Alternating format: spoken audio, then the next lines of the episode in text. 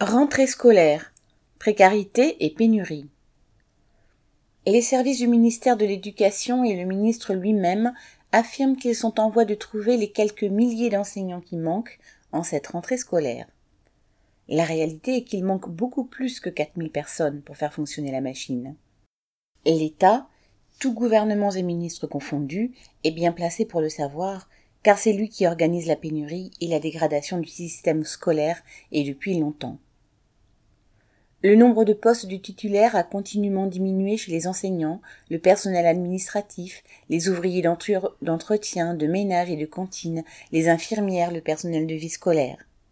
Il y a toujours moins d'adultes pour encadrer les enfants et les adolescents, et leur situation est toujours plus précaire. Les enseignants nouvellement nommés sont bien souvent sur deux, voire trois établissements, passent leur vie dans les transports et ont de ce fait bien du mal à former des équipes éducatives. Les brigades de remplaçants ont été supprimées, les heures supplémentaires se multiplient et ont tendance à devenir obligatoires.